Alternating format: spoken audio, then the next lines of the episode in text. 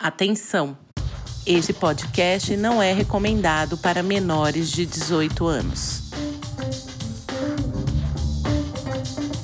Está começando Sexo, Relacionamento e Comportamento, o podcast do Impassex.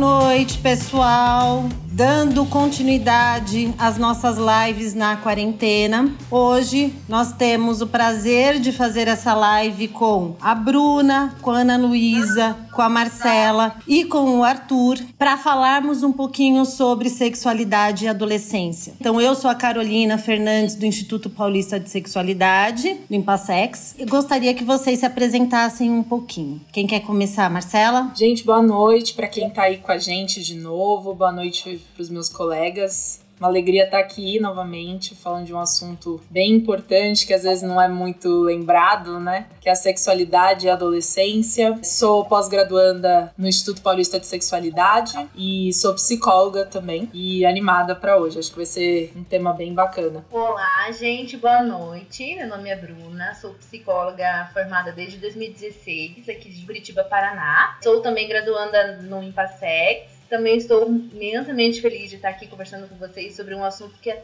tão necessário, tão tabu, assim, urgente, emergente. E eu acho que a gente precisa para ontem falar o quanto mais, sempre mais sobre esse assunto, enfim. Espero que vocês se sintam em casa, gostem, curtam que recebam a gente aí com carinho, porque a gente está aqui super animados de falar com vocês. Olá, boa noite. Meu nome é Ana Luísa Borges, eu sou psicóloga aqui de Brasília. Trabalho pela abordagem humanista. Também sou formada em ciências sociais, sou licenciada, então a minha conexão com esse tema, além da clínica, é também escolar. Estive em escola como socióloga, né? Como professora de sociologia e também fazendo outros trabalhos ligados à psicologia. Então eu também acho que é um tema que é muito caro, é um tema que é muito importante. Inclusive falo para chamar os adolescentes que estão em casa para participar também, porque eu acho que vai ser super legal. Olá, boa noite todo mundo. Sou Arthur Martins. Agradeço novamente a oportunidade de estar em mais uma live com vocês. Agradeço a oportunidade de estar aqui com minhas colegas também de profissão, excelentes profissionais. Sou formado em psicologia pela PUC São Paulo e pós-graduando no Instituto Paulista de Sexualidade. E acho legal que hoje vamos debater um assunto de suma importância mesmo, que deve ser dito por muitas vezes é totalmente varrido para debaixo do tapete, mas ele é inevitável e será muito legal a gente não só falar, não apenas para que os nossos profissionais que vêm assistir com a gente, mas também pais e os próprios adolescentes, que é o público que estamos discutindo hoje.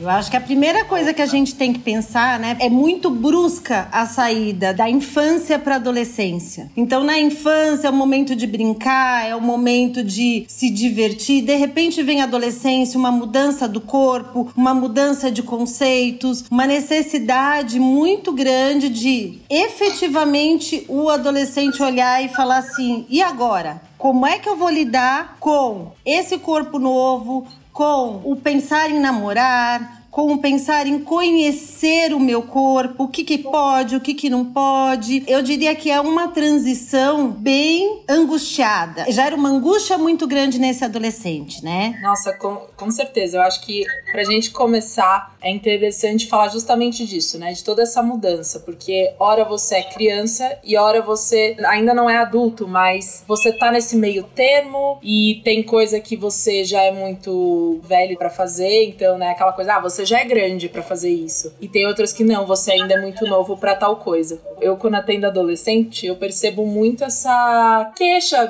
acho que pode dizer assim, deles, né? Dessa coisa de, ah, porque tem hora que eu sou muito grande, tem hora que eu sou muito novo, eu não sei o que eu posso, o que eu não posso, até onde eu posso ir. E toda aquela questão em relação com a adolescência, que é querer permanecer a um grupo, das modinhas, né? De mudar para se sentir parte daquele grupinho, das mudanças corporais, né? Do luto pelo corpo infantil, a psicologia traz muito essa questão. Como tudo isso tem, é, é, se relaciona com a sexualidade, mas também a gente não fala Né? Não é discutido porque é isso, para algumas coisas eles ainda são muito novos. E é visto como é um assunto para adultos, né? Porém, os adolescentes começam, acho que não só hoje com as mídias, né? Talvez sempre teve isso mas essa questão da hipersexualização também, né? Eu, acho que trabalhar com adolescente, quem trabalha pode dizer, né, é muito 8 ou 80.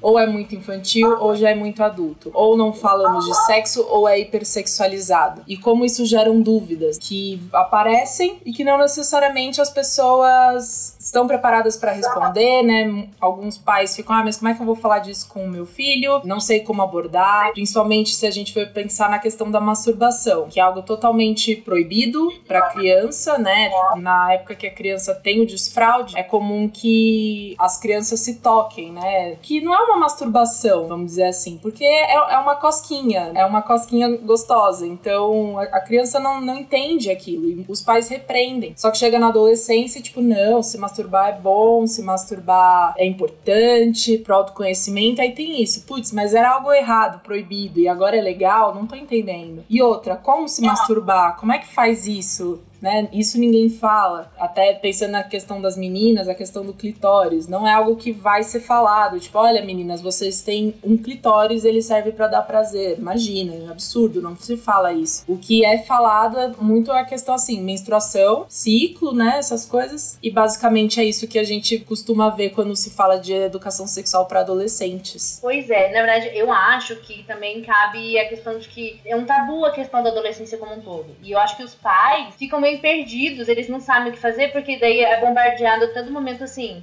Faça isso, não faça aquilo, porque é o adolescente problemático. E aí os pais não, não sabem chegar nesse adolescente, não tem. Às vezes os pais não têm essa informação, nem a mãe sabe que ela tem um clitóris ali que foi feito pro prazer dela. Como é que ela vai falar disso com a filha? Peço é, licença para contar um pequeno caso pessoal sobre informação sobre educação sexual com adolescentes.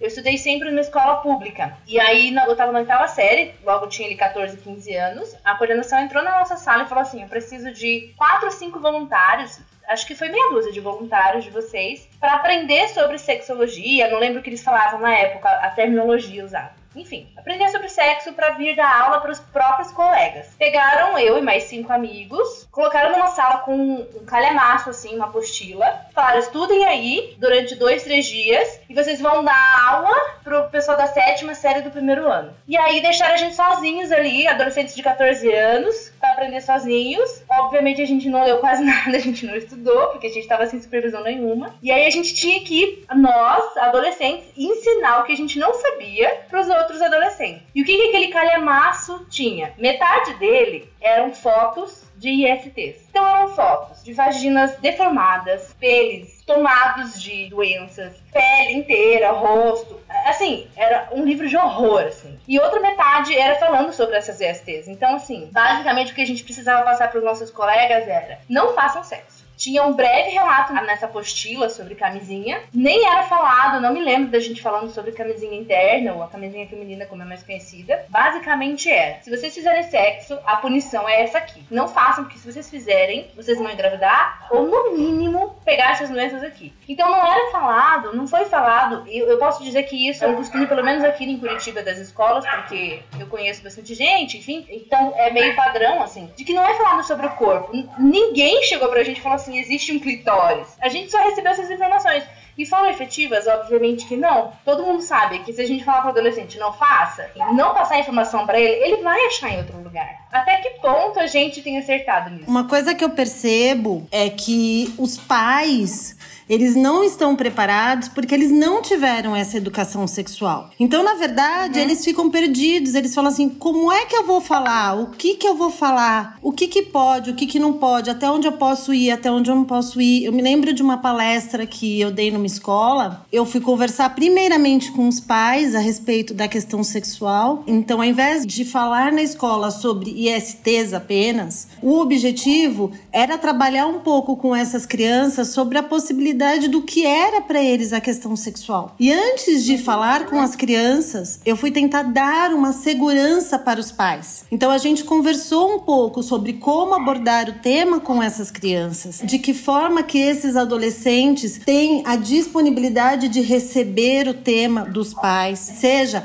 através de livros, seja através de uma série. Eu acho que o principal não é você sentar e falar assim: vem aqui, meu filho, eu vou te explicar que é isso, isso e isso. O pior, porque daí eles recuam daí. Exatamente. Então o importante é o que, que eles gostam? Quais são as séries que eles gostam? A gente pode sentar junto, a gente assiste junto, a gente questiona, a gente conversa de uma forma naturalizada e espontânea a respeito das coisas que estão acontecendo naquele momento na série. Ou uhum. nós vamos falar sobre alguma leitura, a gente pode sentar ler junto com eles, ou eles leem e a gente discute depois. Muitas vezes você tem a possibilidade de propor, se a família tiver tempo e disponibilidade, de vamos fazer um combinado de todo mundo ler um livro e depois a gente conversa sobre o livro, é abrir uma conversa e uma comunicação que seja facilitadora e não impositiva. E eu acho que é. E acolha. É, né? Essa é a grande dificuldade. Porque eles estão numa outra idade. Eles se uhum. sentem muitas vezes angustiados de falar com os pais, porque eles não sabem qual vai ser a reação dos pais. Então, quando nós usamos e... o indireto, isso é um facilitador. E na verdade, assim, o que, que a gente vê quando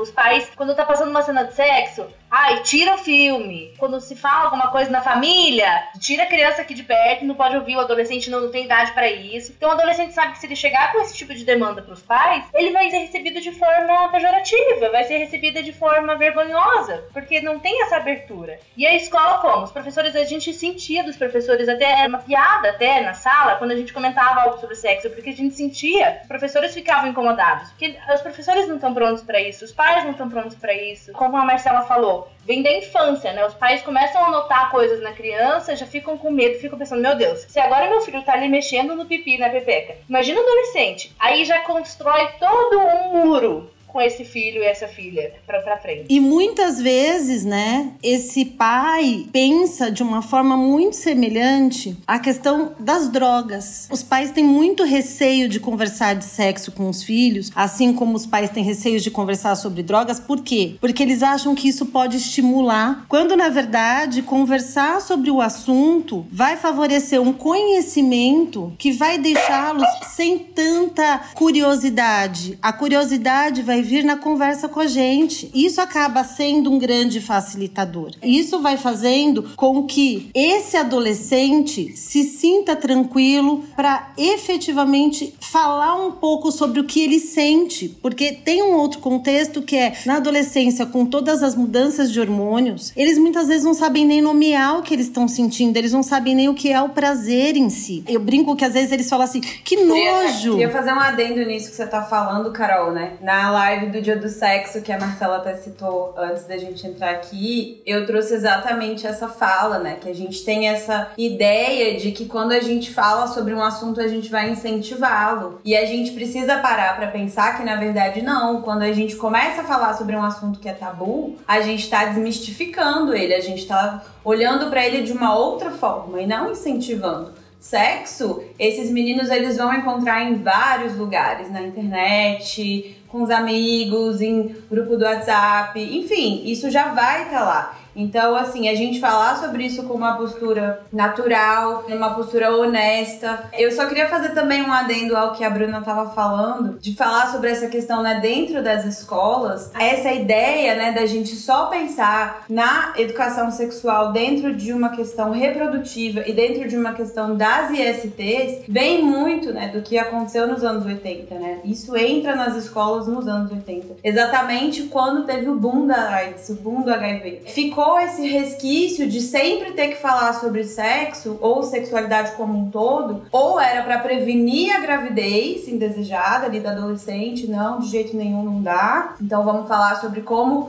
a gente pode fazer essa manutenção da reprodução e também da questão das ISTs, né? E aí, quando a gente pensa que hoje em dia é um debate extremamente importante a gente falar, por exemplo, é se a pessoa tá consentindo o sexo, se a pessoa tem prazer no sexo, coisas que são super importantes e que ainda são muito negligenciadas, principalmente em relação aos adolescentes.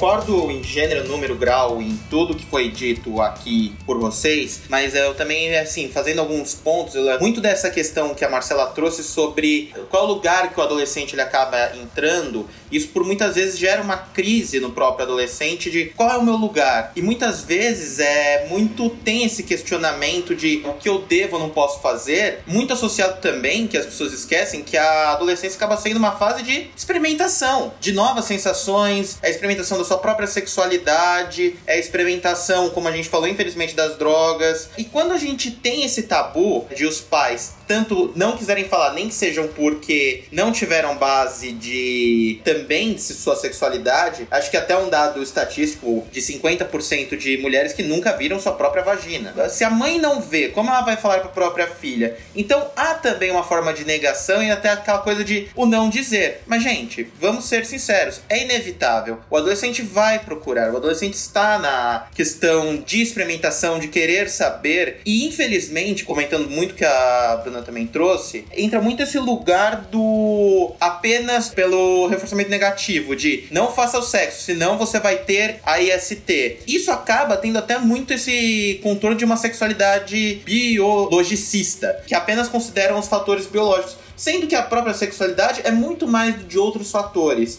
Isso até entra, depois a gente vai discutir, em pontos de ver a sexualidade apenas como ato em si. Mas por muitas vezes há outras formas de é, experimentação, até mesmo como a orientação sexual. Muitas vezes tratada de uma forma cisnormativa, até interfere em adolescentes LGBTQIA, porque eles têm o seu lugar muitas vezes não citados e até mesmo a questão de diferenças corporais. Uma adolescente trans não vai passar por uma adolescência em questão biológica parecida com um adolescente cis. Muitas vezes não é tratado. E aí é, acaba entrando em muitas vezes em formas de preconceito, de estigmas, que infelizmente é muito comum. Sem contar a depressão, né, Arthur? Porque quando a pessoa, o adolescente, percebe que o que ele sente é diferente daquele padrão que está sendo estimulado, automaticamente ele vai olhar e falar assim: tem alguma coisa muito errada comigo. Ele não tem a sensação de que o social social está acolhendo, o social está vendo o que ele sente, e aí ele começa a entrar muitas vezes num processo de isolamento. Ou então ele começa a entrar num processo de querer fazer o diferente para se sentir aceito no grupo, né? A questão da inserção, a questão de olhar para tudo isso sobre eu posso ser inserido no grupo de que jeito? O que, que eu posso fazer? Então muitas vezes ele vai agir de uma forma diferente do que ele sente para que ele possa estar sendo aceito pela escola, pelo grupo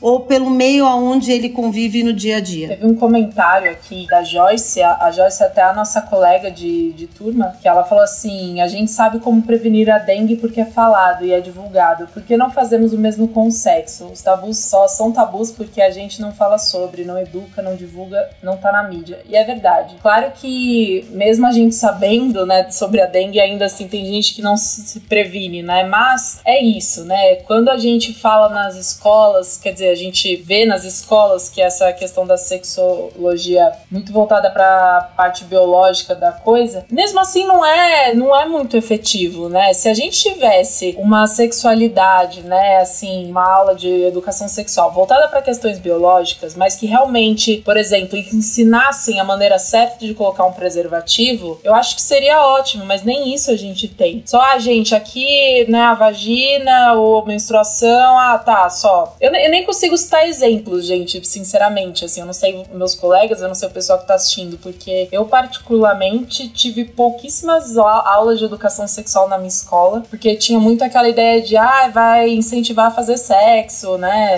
E sempre que teve era assim, voltado para ISTs, com foto de pessoas completamente debilitadas, né? Que eu acho sim que é importante, né, trazer isso, claro, mas tem maneiras de fazer e tem outras coisas também a serem abordadas, né, de outras maneiras. E tem também a questão de quando quando o adolescente não tem nenhum tipo de informação ou não tem quem possa ajudá-lo a compreender o próprio corpo, ele acaba indo para o mundo digital, muitas vezes, que envolve uma pornografia que é algo que ele acha que ele precisa praticar exatamente como ele está vendo e que pode gerar algumas consequências. Sobre ter a aula, eu também tive poucas informações, como eu já falei.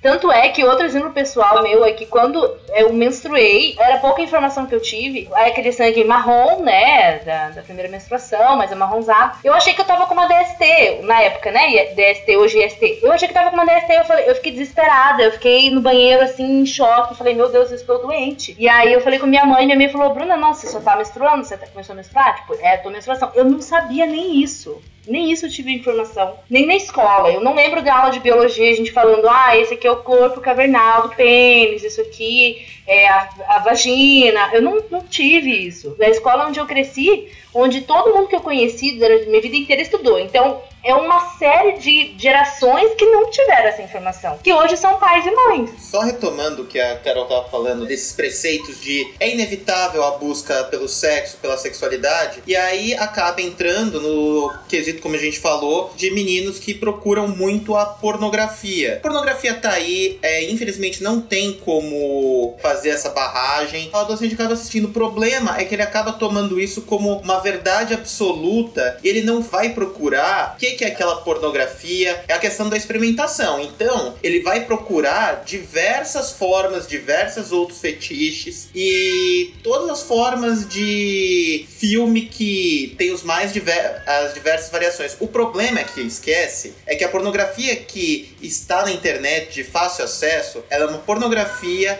que busca o objetivo de entretenimento. Ela não mostra a sexualidade, o sexo em si. É apenas para entretenimento e para o divertimento, para o espetáculo. E aí até falo aqui para se tiver adolescentes acompanhando, você pode assistir, mas lembre de uma coisa. Isso é como se você estivesse assistindo Os Vingadores. Você estivesse assistindo O Homem de Ferro. Isso não é uma referência à realidade. Você não vai levantar um martelo e soltar raios que nem o Thor. Assim como a pornografia não vai te ensinar a transar. Eu acho que o Arthur introduziu muito bem. Só complementando, né, a fala dele, é exatamente isso, né? Eu tenho feito o meu estudo, meu TCC da pós-graduação focado nessa questão da pornografia e como ela afeta os comportamentos sexuais. E o que eu vi em mais de um estudo é que o primeiro ou segundo motivo pelo qual as pessoas consomem pornografia, né, depende do estudo, é para aprendizado. Eu particularmente fiquei um pouco chocada quando eu vi isso, porque imaginei que fosse ter aprendizado, mas não que fosse a primeira ou a segunda, segundo a motivação, né? E de fato, gente, as pessoas aprendem a transar pelo pornô e é muito problemático, elas não enxergam isso como entretenimento. É a mesma coisa, um colega nosso usa esse exemplo e eu acho incrível, que é como o Arthur falou, né? É a mesma coisa a gente querer aprender a dirigir assistindo Velozes e Furiosos. Não. E aí chega aquele momento que às vezes vai ter uma relação sexual verdade mesmo e não é aquilo, né? E vem frustração e dúvidas, até questão de comparação, né? Tipo, ah, mas o meu pênis não é como o do cara do pornô, putz, eu tenho alguma coisa errada. Ah, o meu corpo não é como o da moça do pornô, putz, ninguém vai me querer. Coisas nesse sentido que aparecem, né? Já a adolescência por si só, ela já tem toda essa questão, né, do corpo mudando e de inseguranças, né? E ainda se vai para esse lado da pornografia, eu acho que piora, reforça tudo isso, né? E acabam gerando cada vez mais dúvidas e não tem de fato alguém para virar e falar: meu, calma, não é bem assim, não é assim e é assado que funciona. E tem também a questão da forma do tempo que se tem nesses pornôs, né? Porque às vezes o adolescente olha e fala assim: nossa, uma relação sexual que durou uma hora e meia. E eles esquecem que teve uma edição, eles esquecem que foram vários dias gravando e que que cada um, cada parceria vai ter o seu tempo. Tem pessoas que um dia vão falar assim: ah,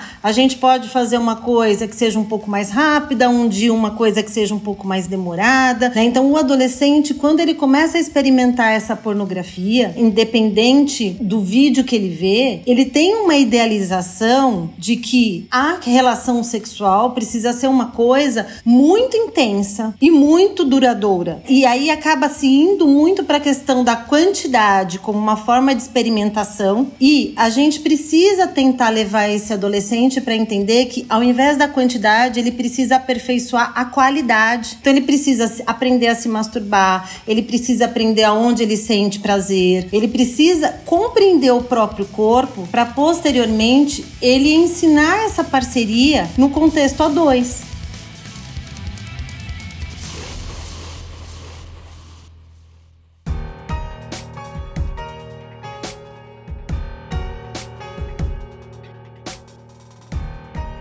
Eu acho que é super importante também a gente entender um outro fenômeno que está correlacionado até a essa questão da pornografia em específico. O que eu quis trazer como contribuição aqui hoje nessa live foi para falar um pouco sobre essa questão da relação entre sexualidade, tecnologia e violência, né? Dentro do universo dos adolescentes. Então, hoje em dia, assim, quem trabalha com adolescente sabe que, infelizmente, semanalmente, né, tem alguma menina sendo exposta na escola pelos grupos do WhatsApp. Então, a menina mandou uma foto, sei lá, de uma parte do corpo dela, um nudes para um menino lá da escola e aí, de alguma forma, isso viraliza. E aí a gente precisa começar a pensar, a conversar mais sobre isso, porque isso causa um adoecimento psicológico muito grande e muito grave. Existe a SafeNet, que é uma ONG que tem um site, né, quem quiser depois dar uma pesquisada, que faz esse tipo de estudo e também oferece atendimento para adolescentes, na verdade, né? Ela é para crianças e adolescentes, exatamente para prevenir esse tipo de coisa e para atuar sobre esse tipo de coisa. E aí eu tenho uma olhada e os últimos dados que eles tiveram foi que quem sofre esse tipo de violência, ah, lembrando que isso é um tipo de violência, né? Se a gente olha lá, tanto no ECA, no Estatuto da Criança e Adolescente, quanto na Maria da Penha, a gente percebe lá que aparece como violência psicológica desde 2018, aparece como violação de intimidade. Então, quando alguém confia, né, para mandar um nude pro namoradinho, pro crush lá, e esse garoto vai e viraliza isso na escola e faz aquilo de bullying, de chacota, isso é uma atitude criminosa, né? Esses dados da SafeNet mostram que 77%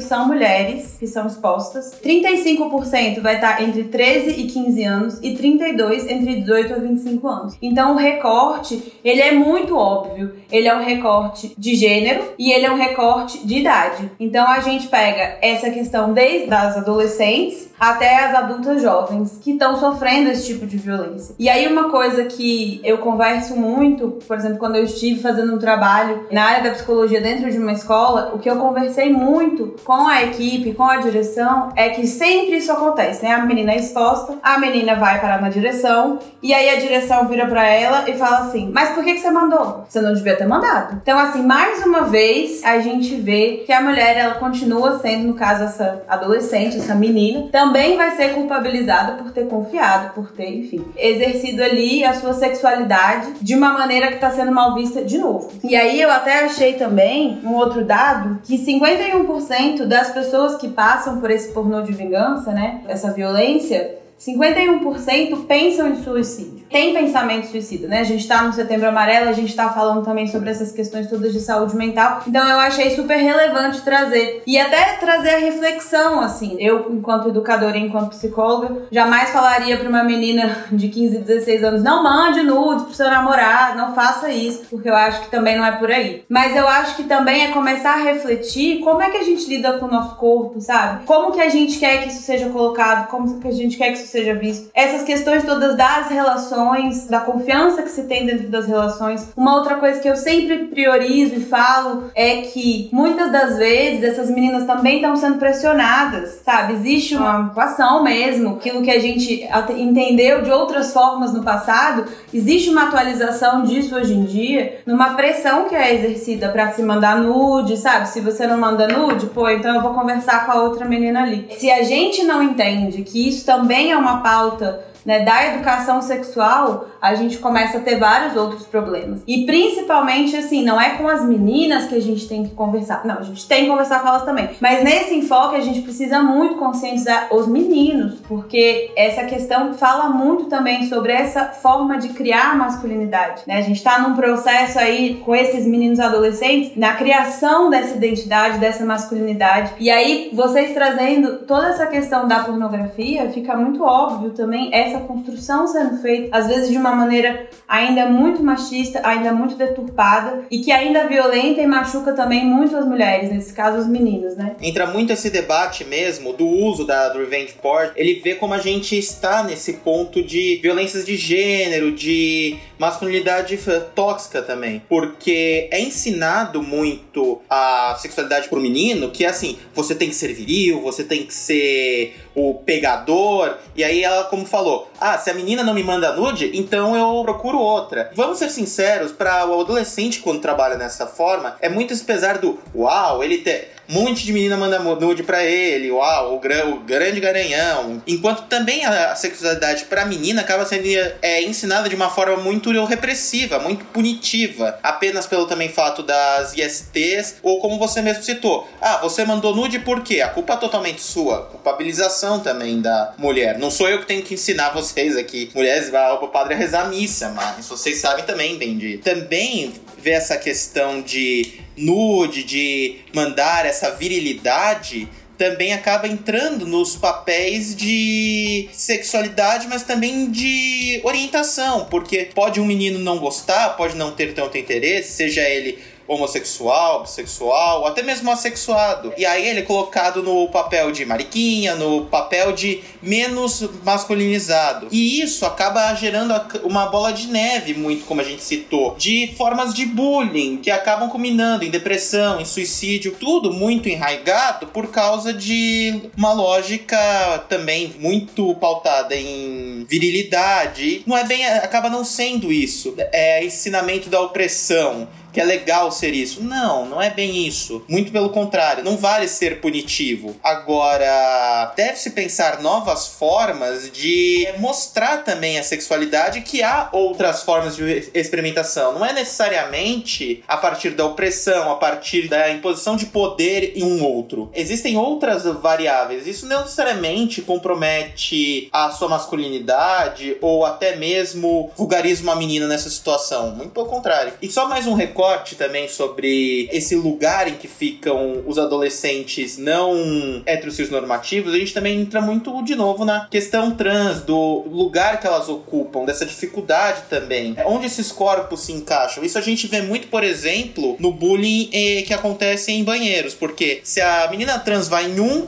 ela é xingada, no outro ela apanha. E é muito complicado também a gente reforçar para ela que ela também tem seu lugar, a sua validação, a sua identidade, sua orientação válida, justa. E eu vejo, na verdade, nós temos aí um machismo estrutural. Nós temos uma sociedade, né, e aí eu vou falar de Brasil, em que desde que a criança nasce, tem todo um preconceito que vai aparecendo de os meninos fazem isso, as meninas fazem aquilo. Tem o contexto de ai, ah, as meninas meninas vão brincar de boneca, ah, os meninos vão brincar de carrinho. É um sexismo muito grande que vai trazendo o machismo de uma forma naturalizada e espontânea, que depois tirar esse enraizamento é muito difícil. Eu tenho percebido quando eu atendo adolescentes que hoje os adolescentes dessa geração atual, eles são um pouco mais descolados, eles se dão a oportunidade de experimentar, eles respeitam muito mais o outro pela sua forma forma de ser, pela sua forma de agir. Mas a gente tem que lembrar também que o adolescente, às vezes, ele precisa ficar em evidência. E para ficar em evidência, às vezes ele vai fazer brincadeiras pejorativas exatamente por conta dessa aprendizagem relacionada ao machismo. Eles entram também num conflito constante, porque como eles ainda não são adultos, eles não têm a maturidade para lidar com essa questão do diferente, mesmo sentindo que cada um pode ser de uma forma. Então eles respeitam, mas em alguns momentos eles não dão conta e aí eles explodem.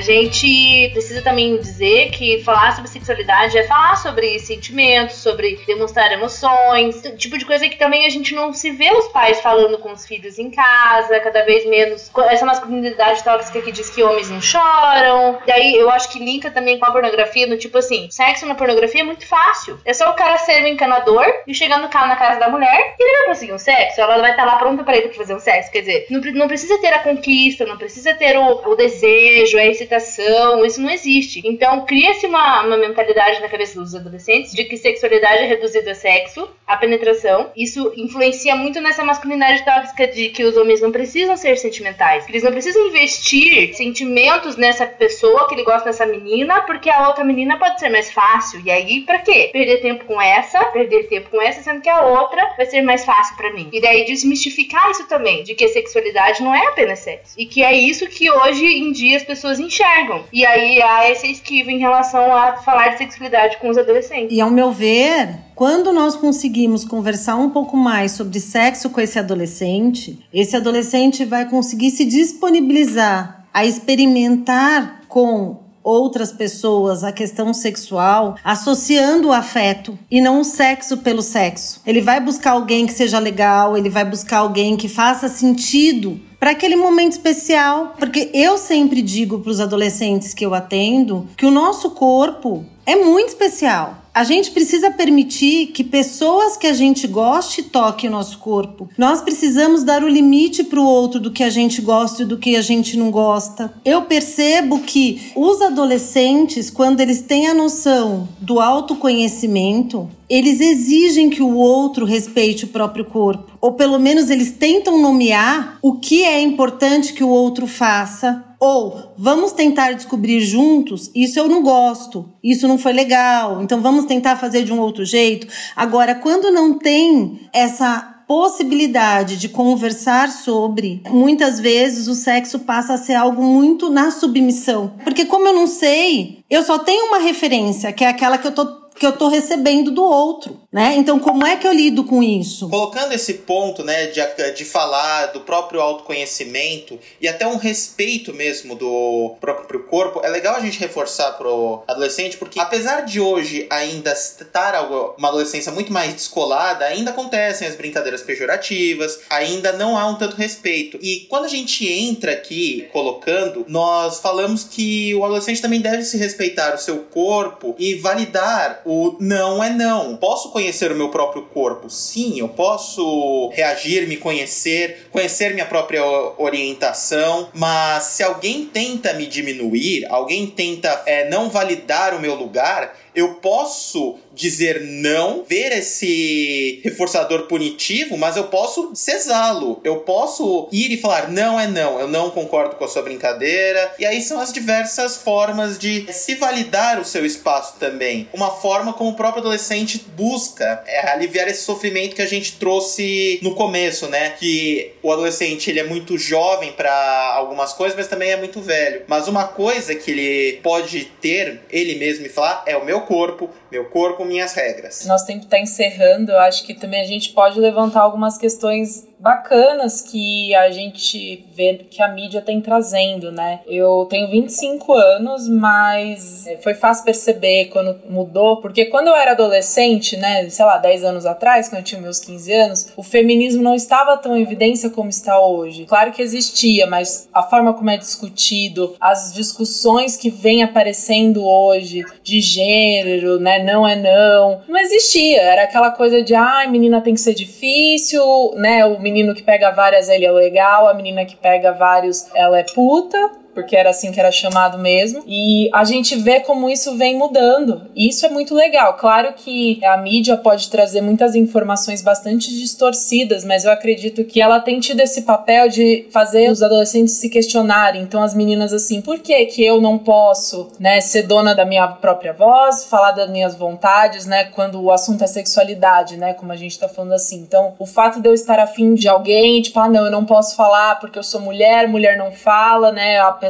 que tem que vir demonstrar o interesse. Então por quê, né? Então eu, eu vejo as meninas se questionando mais, até os próprios meninos, né, falando nessa questão da masculinidade tóxica. Isso eu acho bacana que vem acontecendo e que é legal, porém a gente não pode depender só disso, né? infelizmente, porque como a gente já debateu, também tem muita coisa bem distorcida, complicada. Eu só posso fazer uma colocação de uma pergunta que foi feita aqui pra gente, da Mariana. Ela colocou assim: educação sexual deve ser feita de forma sistêmica, dentro da própria família também. Como instruí-la? Como fazer acessível essas ideias e essas reflexões? Eu acho muito importante a gente também trazer para esses pais um pouco também do cotidiano do filho, entender o que os próprios pais entendem entendem pela sexualidade e também é, desconstruindo algumas coisas, porque muitas vezes a gente pode entender que os pais não tiveram essa educação, não tiveram essa forma, então preferem aquele dito pelo não dito. Agora, isso acaba sendo meio complicado, mas uma coisa importante também é os pais falam pra gente: é meio difícil aceitar esse crescimento do meu filho, ele tendo essas experimentações, seja do sexo, seja de quem ele é, seja das drogas, mas ele também deve considerar, que eu acho muito importante, uma vez que eu já falei para alguns pais, é: você acha que é difícil para você? E como você acha que está sendo difícil para o seu filho? Ele está nesse sofrimento. E falando aqui para até os próprios adolescentes, vocês podem falar desse sofrimento para seus pais ou falem para os psicólogos. É criar também essa forma de empatia entre esses pais, de entender o que o filho passa, o filho, a filha. Porque a adolescência é sim uma fase difícil. Eles foram também, passaram por esses problemas. É, complementando, né, o que a Marcela ela falou eu sempre brinco que hoje em dia, quando a gente vê os adolescentes, assim, eu que atendo bastante adolescente, eu fico impressionada, assim, com a forma como eles estão lidando de uma maneira tão mais madura. Eu brinco que na mesma época, né, sei lá, 15, 16 anos atrás, eu tava comendo areia, assim, não fazia ideia do que tava acontecendo, totalmente alienada. E hoje em dia, esses meninos são, cara, sensacionais, assim, é, é impressionante, assim, pra gente que trabalha como psicóloga e como educadora também, dá um acalento no nosso E aí eu queria até trazer essa reflexão para os educadores que estiverem ouvindo a gente aqui, da necessidade da gente começar a identificar os sinais também, sabe? Porque esses adolescentes eles falam sem falar. Então as mudanças de comportamento, a forma como você lida ali, eu sei que os professores já têm uma carga gigantesca, é super complicado para eles também, mas ainda assim a escola é o espaço que acolhe esses adolescentes, essas crianças por um período grande, um período que eles passam. Então então, assim, esses educadores, eles têm a oportunidade de estar perto, né? Eles têm a oportunidade de perceber que algo está errado, às vezes mais do que a própria família. Então, eu sou uma pessoa que prioriza muito essa questão estatal, essa questão de como o Estado vai entender e intervir. E eu acho que às vezes a gente não vai conseguir, respondendo até a pergunta da Mariana, às vezes a gente não vai conseguir garantir que uma família faça essa orientação com seus filhos, por, sei lá, preceitos religiosos específicos, ou porque a própria mãe e o próprio pai não passaram por isso de uma maneira saudável, então não tem repertório, não vão conseguir de fato fazer. Então a gente precisa garantir que em algum lugar esses adolescentes, essas crianças tenham um ensino que seja mais ou menos igual para todos. Eu vou botar bem entre aspas, mas assim, a ideia é mais ou menos essa. E aí eu acho que a escola tem essa possibilidade. Ela tem esse espaço que talvez consiga fazer isso de uma maneira mais saudável. E aí eu chamo atenção para isso, sabe? Educadores, prestem atenção nos seus adolescentes, prestem atenção no comportamento deles. Tenta trazer e acolher mais do que julgar e mais do que dizer, ah, isso é coisa de adolescente, ah, deixa pra lá, aborrecente. Eu acho que isso é uma coisa super importante. E aí, só para finalizar, para passar para o próximo colega, eu acho que outra coisa coisa também que faltou eu falar é importantíssimo para todos os adolescentes que estiverem assistindo a gente. Internet não é terra sem lei. Existem várias formas de legislação sobre a internet e principalmente quando a gente fala sobre corpos de criança e corpos de adolescentes. Então, assim, nudes com adolescente não vai rolar, não dá. Denunciem, é, não se calem, porque isso é super importante da gente entender. Internet não é terra sem lei. Pronto, falei. Muito bem, eu concordo, viu, Ana? Eu acho que a sua colocação foi perfeita. E eu só acrescentaria na sua colocação, quando eu penso em ambiente escolar, eu penso que é o, o ambiente em que as crianças trocam, os adolescentes trocam. Os educadores tentarem observar o que está acontecendo é imprescindível, por quê? Porque é na hora do intervalo que vão acontecer os olhares, que vão acontecer os namoros, que vai acontecer a conversa aqui, a conversa ali. Então, Então, nós vamos observando eles nas atitudes e aonde nós podemos abrir um espaço para conversação, para desmistificação e para orientação a respeito do que é a questão sexual para eles. Eu acho que os conflitos podem aparecer, nós podemos pensar em debates com os alunos a respeito das questões que estão acontecendo no dia a dia na escola. São questões que vão favorecer para que esses alunos conversem de uma forma que não seja impositiva. E eu acredito muito que os debates servem muito para isso, porque a gente joga a pergunta para eles e cada um vai falar o que pensa. E aí a gente entende o mundo deles, a gente não tá tentando fazer com que eles entendam o nosso mundo. Porque para nós ajudarmos, a gente tem que entender o que, que eles estão sentindo. O debate, o fazer com que eles se comuniquem ali junto com a gente, vai ser um grande facilitador para nós termos ferramentas para trabalhar posteriormente com eles em outras situações. Né, seja dentro de sala de aula ou seja em atividades extracurriculares. Nosso tempo está acabando, então eu gostaria muito de agradecer a todos. Espero que tenha sido muito produtivo para quem está assistindo. Eu particularmente fiquei muito feliz. Beijos a Obrigada, todos. Obrigada, gente. Obrigada. Tchau. Sigam o Impassex nas redes sociais e acompanhe todas as nossas atividades. Acesse impassex.com.br para saber mais.